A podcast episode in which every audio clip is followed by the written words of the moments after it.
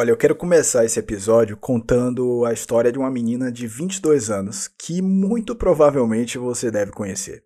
É que ela ficou famosa no Brasil todo quando disse que transformou R$ 1.520 em um milhão de reais. Quer dizer, ela ficou milionária antes mesmo de completar 30 anos e prometia ensinar o segredo desse sucesso para o país todo. Bom, eu acho que você já sabe de quem a gente está falando, né? Sim, ela mesma. Meu nome é Betina, eu tenho 22 anos e 1 milhão e 42 mil reais de patrimônio acumulado. Betina virou meme, Betina virou piada e sua empresa teve que pagar uma multa de quase 60 mil reais por propaganda enganosa. Porque na real, Betina já era rica, né, gente? Polêmicas à parte, a verdade é que essa história ganhou repercussão porque mexe em algo que é literalmente muito caro no imaginário do jovem adulto brasileiro que é ficar rico antes dos 30 anos. Como essa não é a nossa realidade, nós aqui pobres mortais, nem da maior parte do país, né? O que nos resta então é conviver com os boletos, exatamente. Ou no mínimo, pelo menos ali, chegar na fase adulta sabendo como é que administra esses boletos, né? Administrá-los da, da melhor forma. Pois é, e nesse contexto, a crise dos 30 anos praticamente é uma realidade na vida de todo mundo.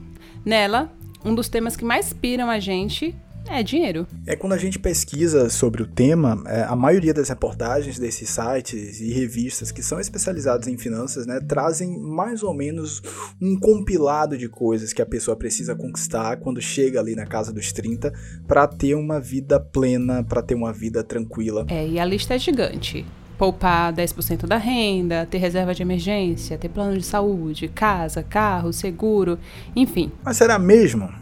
A gente precisa conquistar tudo isso durante a fase dos 30? Como lidar com essa pressão? Como deixar de lado as teorias e encarar de fato a realidade? Pois é sobre isso que a gente vai falar nesse episódio. Eu sou Léo Marx e falo aqui direto de Salvador, na Bahia. E eu sou Deise Lima, como sempre, falo aqui direto da Princesinha do Sertão, em Feira de Santana, também na Bahia. E esse é o 1,99, a sua lojinha de variedades, o seu podcast de histórias, entrevistas, debates e reflexões. E nessa temporada, em sete episódios, a gente vai falar sobre as angústias, sobre as alegrias, as delícias, as aflições de viver os 30 e poucos anos. E nesse episódio, para falar sobre os temidos boletos, de forma prática mesmo, vida real, beijo para Betina, a gente conversou com a jornalista Verena Paranhos, que hoje tem 34 anos e já passou por algumas experiências que podem nos ajudar a entender melhor como lidar com as nossas finanças.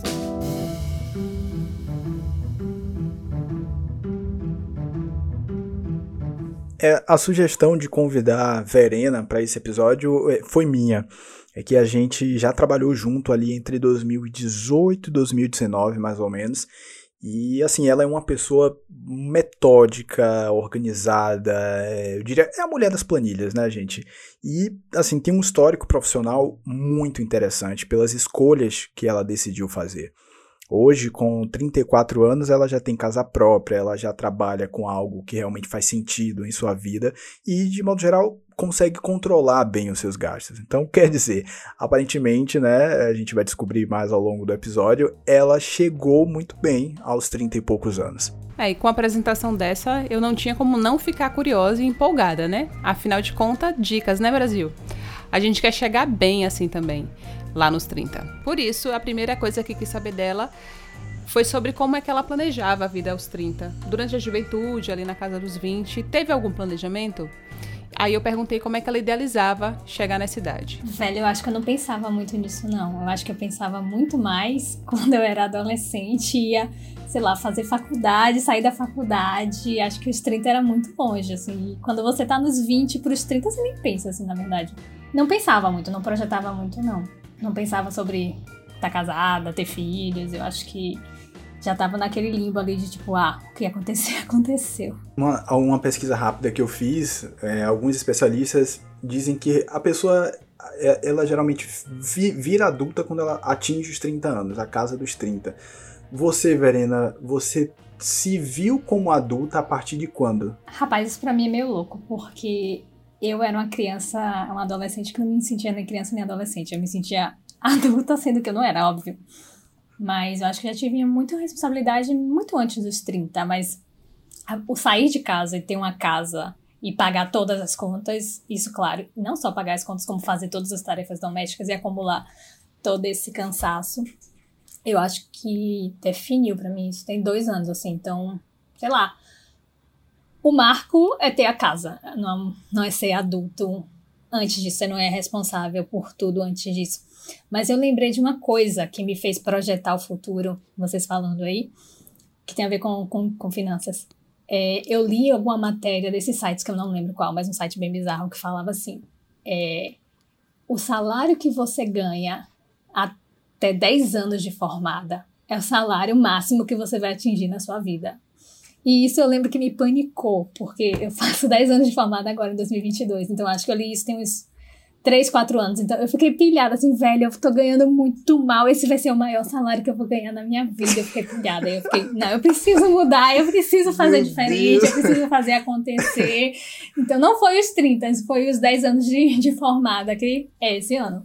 Cara, é, essa é uma informação que buga a cabeça de qualquer um, né? Imagina, o salário que você ganha até o décimo ano de formado é o máximo que você vai conseguir em toda a sua vida. E some a essa informação todas aquelas outras coisas que a gente encontra em sites de finanças, é, que os especialistas dizem que a gente deve conquistar na casa dos 30. Por exemplo, eles costumam pontuar sete coisas: poupar em média 10% de sua renda, ter uma reserva de emergência começar a poupar para a aposentadoria, ter um plano de saúde, ter um imóvel em seu nome, ter um carro e ter seguro para patrimônio e seguro de vida. Quer dizer, é desesperador, sobretudo quando a gente olha a realidade do mercado de trabalho aqui no Brasil, né? Pois é, e isso claramente está longe de ser uma realidade para a maior parte dos brasileiros, sobretudo nos tempos que a gente vive hoje. Longe dessa utopia, a gente perguntou para Verena sobre as conquistas que realmente ela já conseguiu alcançar, né, e que deixam ela feliz. Ô, ô Verena, é, o que, que você esperava na, na, verdade, o que você realmente conquistou? Tipo, eu tinha também uma lista de, de 30 anos eu ter chegado lá. Eu cheguei, como que foi isso para você? Eu acho que sim, acho que eu cheguei e que eu tô tranquila, assim, com o que eu sou e com o que eu tenho hoje.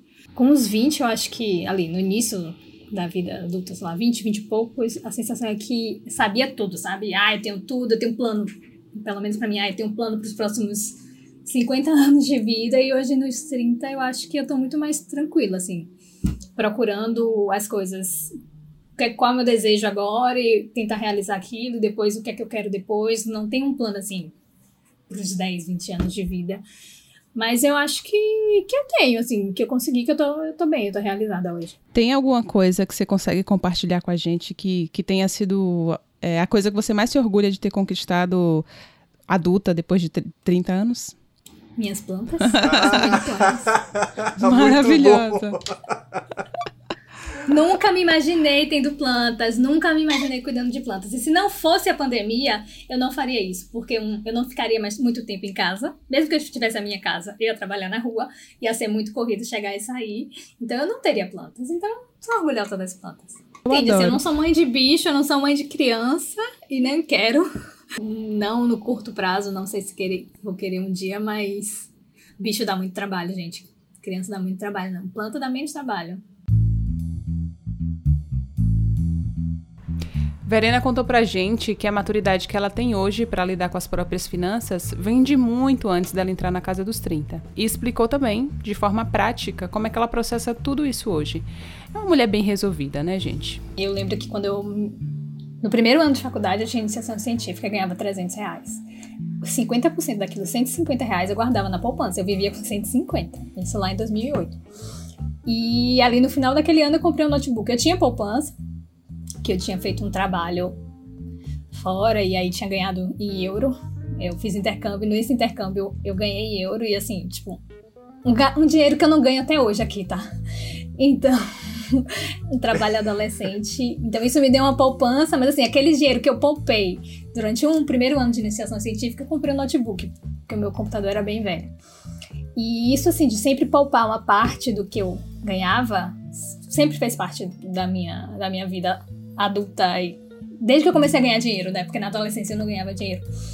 E aí eu sempre eu uso aplicativo de finanças assim, que diz que eu lanço todas as despesas, todos os gastos, então eu consigo visualizar quanto eu gastei comendo fora, quanto eu gasto com, com a casa, quanto eu gasto com lazer, quanto eu gasto com viagem, quanto eu gasto com conta básica, quanto eu gasto com presente, tudo isso eu consigo visualizar. Já tem uns quatro anos que eu uso o aplicativo, talvez mais, uns cinco anos que eu uso o aplicativo.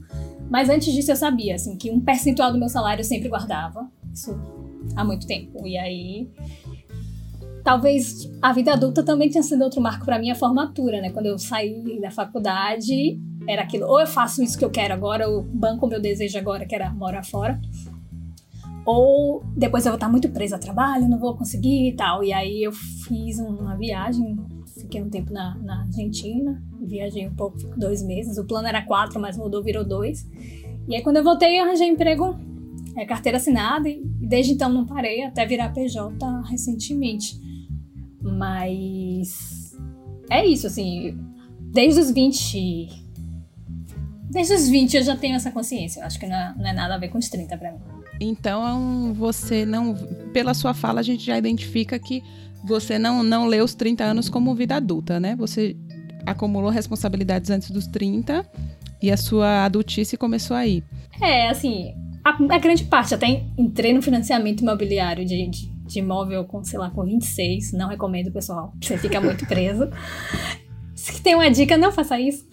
Mas a vida adulta comigo é, é muito anterior aos 30, mas assim, ter a responsabilidade de ter uma casa, de ter rotina de casa, de cuidar de tudo, de lavar o pano de chão, de fazer tudo, de lavar banheiro, de ser responsável, ainda mais num contexto de pandemia, que você não tinha o que fazer, no caso que eu não tinha o que sair de casa, que não, não saía de casa. Então, para mim, foi, Sim. foi um, um delimitador também, um, mar, um marco, né? Assim.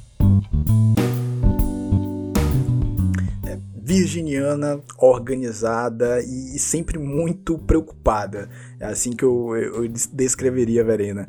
E com um senso de responsabilidade muito grande também sobre tudo que ela faz e sobre tudo que ela fala, né?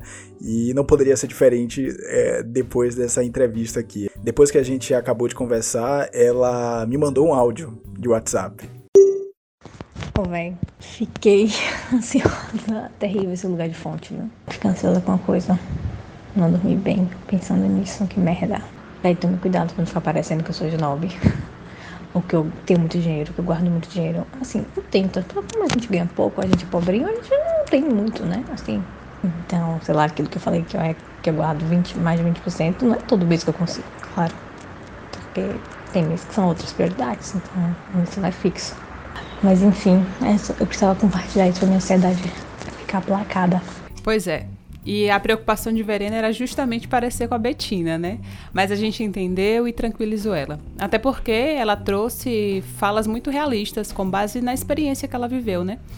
E assim coisas que ela viveu e que permitiam um grau de organização financeira que ela tem hoje. Inclusive esse é um ponto muito importante da conversa que a gente teve com ela, que atualmente ela é gerente de comunidades da revista As Minas. Se você não conhece, procure na internet, é uma publicação digital, né, jornalística independente e voltada para causas feministas aqui no Brasil. É, mas para chegar até aqui foi um longo caminho. Então, vou voltar lá para os 20 anos. Gente, eu tô falando mais dos 20 do que dos 30, né? Mas então. Assim, antes do. Quando eu entrei na faculdade e tal, eu queria ser diplomata, pense aí. Depois eu queria ser correspondente internacional.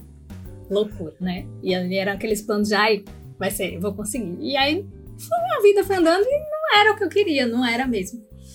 E aí eu fiz jornalismo, me formei, tipo, antes de me formar já tinha um trabalho meio era PJ, mas já ganhava, tipo, três vezes que eu ganhava como salário, como estagiária, ok? Larguei isso, fui fazer uma viagem, porque eu achei que outro momento da vida eu não ia conseguir fazer, voltei. Aí consegui carteira assinada e trabalhei como repórter de cultura por três, quatro anos no jornal, depois eu fui para outro. Fiquei menos de dois anos nesse outro. E aí, nesse meio tempo, eu fiz uma especialização em administração, pensando já em mudar de área. E aí eu não me sentia realizada em estar ali dando notícia, inclusive é, em um período 2016, 2017, aquilo ali eu publicava muitas notas é, é, clickbaits, né? O que é que tá rolando na internet, que dava clique, então eu ficava muito agoniada. que, é que eu tô fazendo aqui? Eu tô alimentando quem? Eu tô ajudando a eleger Bolsonaro, que isso eu só fui ver muito depois, né? Sim. Então, é, eu me sentia muito incomodada em estar tá corroborando só com os interesses do patrão, né? Porque no fim das contas a gente trabalha com jornalismo e a gente sabe que a gente pode falar, o que a gente não pode falar, né? Qual o viés, por mais que não seja dito, a gente sabe. Então isso me incomodava muito. E uma coisa interessante a se falar é que as minhas mudanças de emprego de um jornal para o outro foi para ganhar menos, aí desse outro jornal para uma organização social onde eu trabalhei depois foi para ganhar menos e aí foi uma grande virada porque eu acreditava muito no em trabalhar com, com filantropia, em, em organização social, trabalhar muito próximo de fazer a diferença. Então eu sentia que eu não fazia diferença fazendo jornalismo, eu só contava as histórias, eu não vivia as histórias. Então isso foi o que me mudou, é um pouco idealista, esse ascendente em peixes me ferra, mas é isso, minha mudança foi muito procurando me sentir realizada. E hoje eu trabalho na organização que é feminista e trabalho captando recursos também, que é algo que tipo, é concreto, eu consigo ver que eu estou ajudando, que eu consigo captar ali e que aquele dinheiro, aquele recurso vai ser usado para fazer tal projeto, para fazer tal projeto. Então eu me sinto bem realizada hoje trabalhando com feminismo e com comunicação ainda, né? Porque tem campanha, então é importante ser jornalista, estar tá nessa função como jornalista. O que eu faço, eu apuro, eu entrevisto pessoas, eu converso com pessoas, construo campanhas, construo texto. Uhum. E também acompanho todo o processo né, de publicação e de relacionamento com parceiros, muitas vezes, com doador. Então é isso. Assim, hoje eu me sinto realizada. Eu olho para trás e vejo, ainda bem que eu não que eu tirei da cabeça esse negócio de ser diplomata, não era para mim, era muito burocrático, muito chato, muito certinho e, claro, ia ganhar muito mais, mas Outra coisa muito importante que acaba sendo um marco na vida adulta e que é algo muito almejado ali pela maioria das pessoas que chegam aos 30 é sair da casa dos pais, é ter a casa própria. E Verena contou pra gente como é que isso aconteceu com ela. Você, quando você saiu de casa, eu queria que você contasse pra gente um pouquinho como, como é que foi essa decisão, porque a gente sabe que brasileiro é muito, tem muito isso da cultura, né, de morar com os pais, de ficar ali no aconchego e tal, na relação familiar, ser aquela coisa quentinha do, do carinho da mãe, enfim, seja qual for a constituição da família. É, como é que foi é, que a sua família recebeu essa, essa notícia, processou tudo isso quando você se sentiu pronta para tomar a decisão? Bom, eu vou sair de casa. Eu acho que já não tava dando mais o um relacionamento, né? Porque chega uma hora que você quer ter sua própria vida, no caso, você quer fazer suas próprias coisas do seu jeito e, e que a convivência com os pais não, ou com quem quer que seja ali da família, não é limitante, né? Na verdade, essa vontade para mim veio, eu tava com parceiro e tal, a gente tinha essa vontade se juntou e foi, né? Não, não teve um grande marco, não avisei para ninguém, não fiz lista de casa nova, não avisei, as pessoas foram sabendo quando souberam, e ainda teve o contexto de pandemia, enfim. E foi super tranquilo, assim. Minha mãe tava viajando quando a gente tava decidindo as coisas e tal. Quando ela voltou, eu avisei, ó. Tô saindo mês que vem. Eu sou muito de quando decidi fazer, né? Então, hum, Acho que o medo é muito anterior. Quando eu decido, eu faço. Então, foi tranquilo, assim. E eu sou muito prática, né? Muito. O que é que eu preciso fazer para chegar lá? Quanto é... E aí faz uma planilha, quanto é que custa, quanto é que custa sem montar a casa inicialmente, tinha tudo na planilha, em quantas prestações eu vou dividir tudo, quanto tempo eu vou ficar presa a essas prestações. Poderia ter tirado da reserva? Poderia, mas não ia ter vantagem nenhuma. Porque não tinha desconto pagar vista, porque vai pagar vista um sofá, uma geladeira. Compra-se em 10 vezes, 12 vezes. E foi isso. E claro que quando a gente reúne numa mesma conversa duas pessoas apaixonadas por astrologia, o resultado não poderia ser outro, não é mesmo, Daisy? Lógico. E eu não podia perder a oportunidade de perguntar para Verena como foi o retorno de Saturno para ela. Beleza, mas então vamos lá. Traduz pra gente o que é esse bendito, maldito, sei lá, esse retorno de Saturno. O que é? Porque durante a entrevista ali, é, eu fiz de conta que sabia do que se tratava, não quis interromper, mas fiquei boiando. E só quando vocês começaram a falar mais sobre o tema que eu vim entender. Mas conta aí pra, pra nossa audiência o que é o retorno de Saturno. É aquele momento que você sai da entrevista e vai pro Google, né, Léo? Pesquisar Total. o que, que é. Ó, eu não diria que nem bendito nem maldito, mas necessário, né? O retorno de Saturno acontece quando o planeta retorna ao ponto em que ele estava no momento em que você nasceu. E isso acontece, em média, a cada 28 anos. Então, o primeiro retorno de Saturno acontece ali na beirada dos 30, é onde o mundo cai na nossa cabeça. Mesmo os mais descrentes de astrologia, como você, por exemplo, sentem isso, só não chamam por esse nome, né? Vem a crise da meia-idade, a crise dos 30, mas nada mais é que Saturno balançando a sua cabeça. E nessa fase é quando a gente começa a se questionar sobre tudo.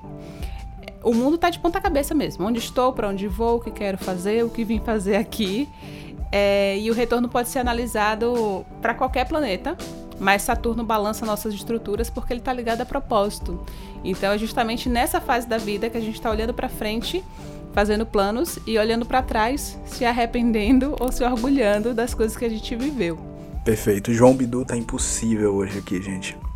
Entendido o que é o retorno de Saturno, então vamos ouvir é, como é que foi isso para Verena. Crise dos 30 anos. Retorno de Saturno. Vivi muito. Você teve? Demais. E eu sou a louca da astrologia também, né?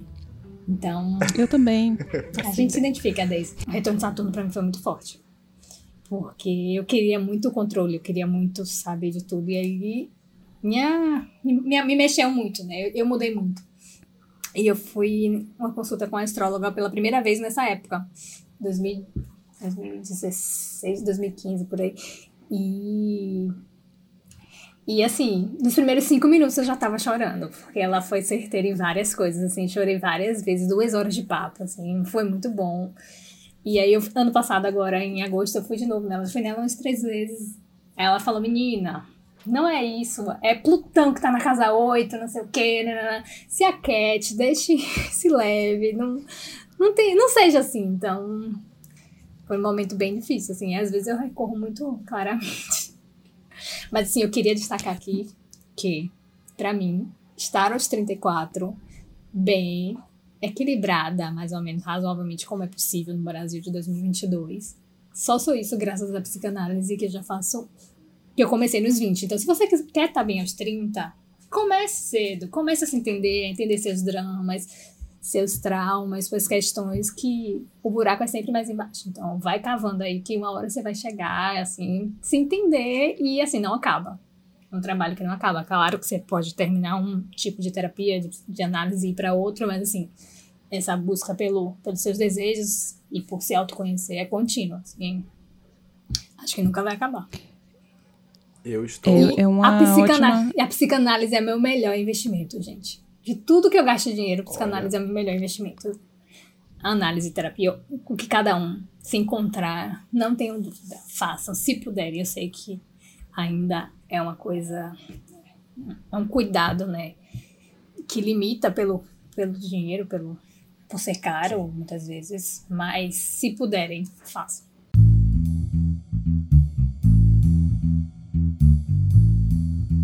Bom, e essa é uma das formas de entender a crise dos 30 sob a ótica da astrologia.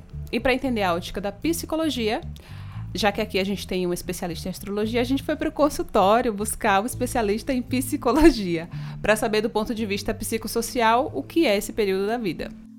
Exatamente. Ao longo da temporada, a gente vai ter aqui a participação do psicólogo, professor e pesquisador de terapias contextuais, Matheus de Matos Souza. E a gente perguntou para ele o que é que gera essa crise nas pessoas que chegam aos 30 e poucos. Eu acho que tem várias maneiras da gente pensar né, nesse assunto. Mas talvez uma delas que, que tem me, me feito pensar muito, e acho que o, o consultório, às vezes, ele é muito útil para você intuir uma certa situação que está afetando muita gente, né? Porque assim, as pessoas procuram terapia por razões individuais. Mas de vez em quando você vê um tema ali que se repete. Sim, eu acho que é, pessoas do, em torno dos 30 anos geralmente trazem questões relativas à carreira e relacionamento. Né? Eu diria que esses dois temas são muito frequentes aí, se a gente pensar nesse público. Agora, pensando nas razões um pouquinho, Daisy, na, nas razões segundo minha opinião e, né, e algum conhecimento sobre isso. É, primeiro é que eu, eu acho que assim, ao longo da história, o processo de educação para o trabalho foi aumentando muito, né? A geração que hoje tem 60 anos tinha uma expectativa de começar a carreira mais cedo. Mais cedo terminava a educação, no máximo uma graduação, né? Que excepcionalmente as pessoas é, faziam graduação e a maior parte terminava o ensino médio já tinha um contato mais direto com o universo do trabalho. A geração que tem 30 e 30 e poucos anos hoje fez parte de um movimento onde viu essa exigência de formação para o trabalho só crescer, né? Só aumentar. Então, assim, até o ensino técnico não, não, não, era, não é uma coisa mais curta. É difícil alguém terminar uma formação técnica ali já não está, talvez, mais perto dos 30 do que dos, dos 20 e poucos anos, né? Então eu acho que essa é uma razão, é aquela ansiedade de alguém que é, passou tanto tempo se formando para o trabalho que agora estranha, não tem familiaridade com essa experiência e, e tem de começar e tem de entrar nesse universo. E uma outra razão é que a mesma cultura que diz, não, priorize os estudos, priori... especialmente com as mulheres, eu acho que ela é especialmente perversa com as mulheres, porque assim, não se valha, se forme, é, priorize seus estudos, não, não tem de pensar em agora, sei lá, casar. Aí quando a mulher faz 30 anos, essa mesma cultura diz, e aí, não vai casar não? É, mas se não tiver filho agora vai ser mais difícil, né? Então imagina, assim, ou vamos imaginar que a gente pudesse conversar com com a cultura. Acho que a conversa seria assim: tá, mas não era para eu me ocupar de minha formação e agora tá todo mundo me cobrando uma vida familiar, relacionamento, filhos? Não dou conta, né? Então eu atendo, por exemplo, eu acho que esse é um público muito interessante. Eu até já falei disso em algum outro é, evento. Mulheres que estão nessa faixa etária e aí é, sofrem porque não conseguiram fazer todas as escolhas que são exigidas dela. Ou às vezes sofrem porque tem 30 e poucos anos e falam: Poxa, eu acabei me voltando para a construção de uma família e não priorizei minha carreira. Só que tá todo mundo me cobrando isso hoje. Ou o contrário, tem uma carreira bem sucedida e fala: Pô, mas aí é, minha família tá lá. E aí, não vai ter neto não? E aí, não vai casar não? E, então eu acho que assim, essas duas variáveis eu acho que são muito importantes para a gente entender talvez o sofrimento dos trintões.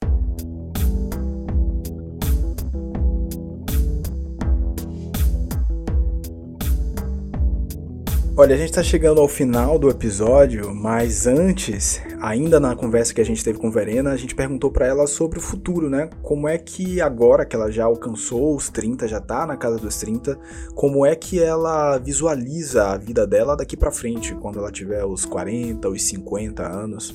Rapaz, eu tô tentando não enxergar tanto a longo prazo não, porque um aprendizado dos 30 é tentar controlar menos as coisas, né? Pensar assim, eu quero estar tá estável, eu quero estar equilibrada, eu quero estar bem de saúde.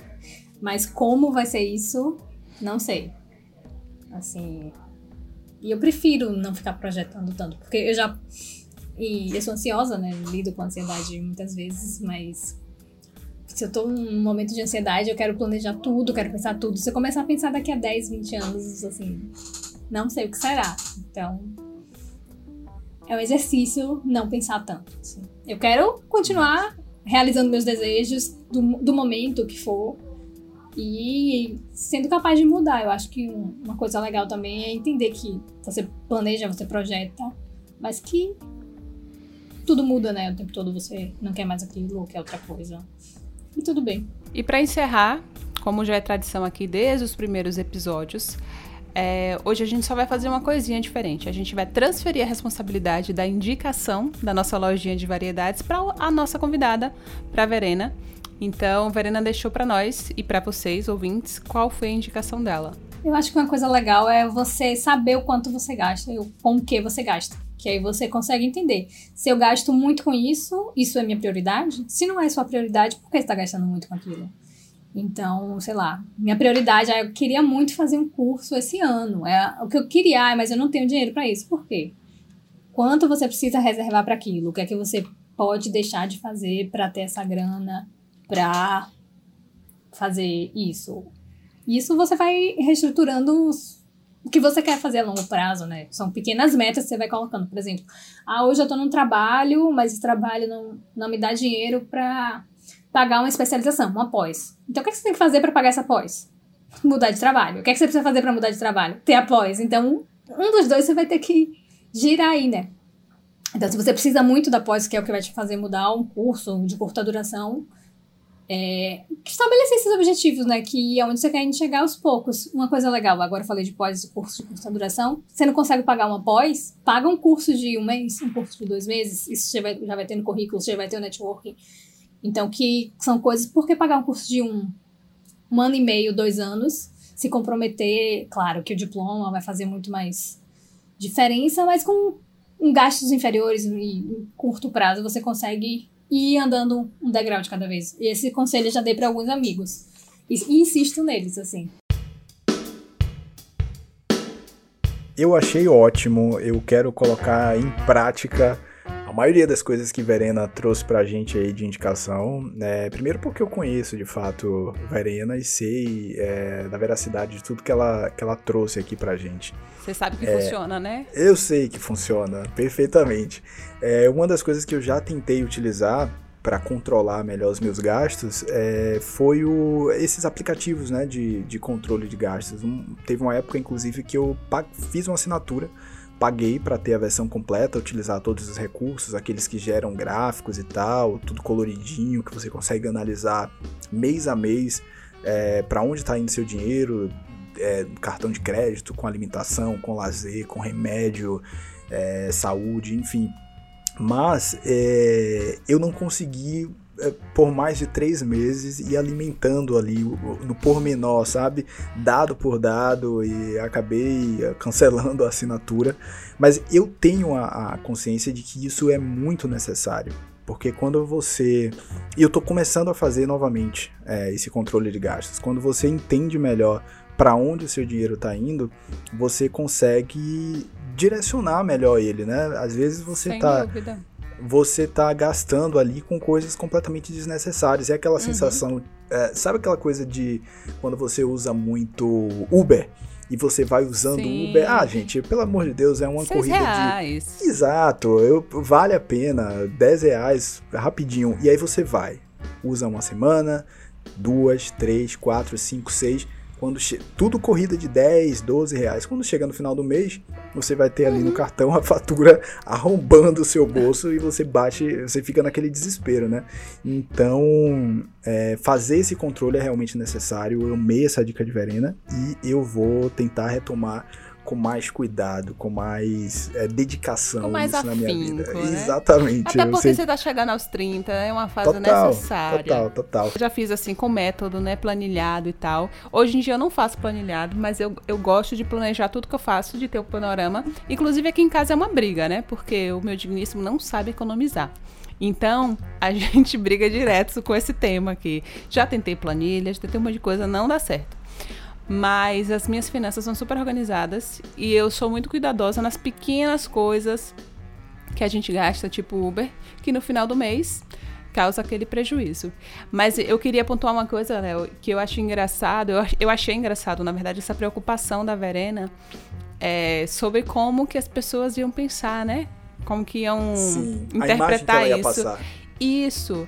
Mas eu, eu fiquei me questionando, será que é porque não existe uma cultura assim, que ela está se sentindo tão à margem que as pessoas teriam uma ideia é, deturpada desse, desse controle, dessa organização dela, porque eu achei super natural. Eu falei para ela, eu falei, Verena, você só é uma pessoa muito organizada. E isso é ótimo, cara. Eu concordo com você. É, inclusive, a gente tranquilizou bastante ela, né? Porque durante a entrevista, ela já tinha manifestado essa preocupação do tom da fala dela, de como as pessoas iriam receber aquilo, né? Para não ficar uma coisa assim, ah, é a privilegiada que tá falando num país de miseráveis e etc, que as pessoas não têm estão lutando para colocar um, um gás, um, a cesta básica em casa, vai conseguir guardar 25% do dinheiro em poupança para fazer uma reserva de emergência.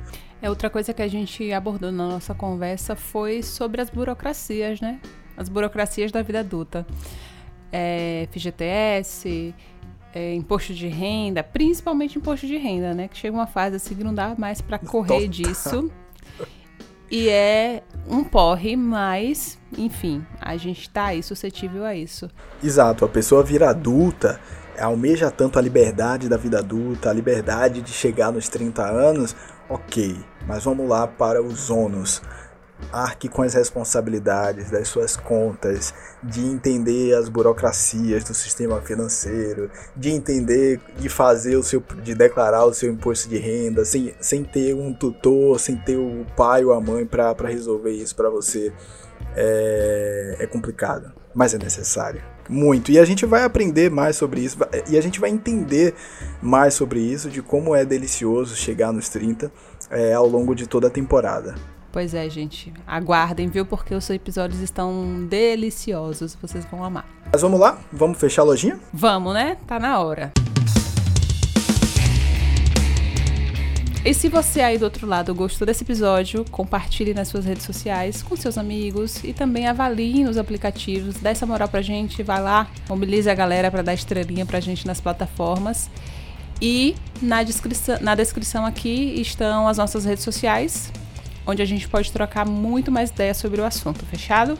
Combinado. E no próximo episódio a gente vai falar sobre carreira. Inclusive é um assunto que está muito relacionado com o que a gente conversou hoje.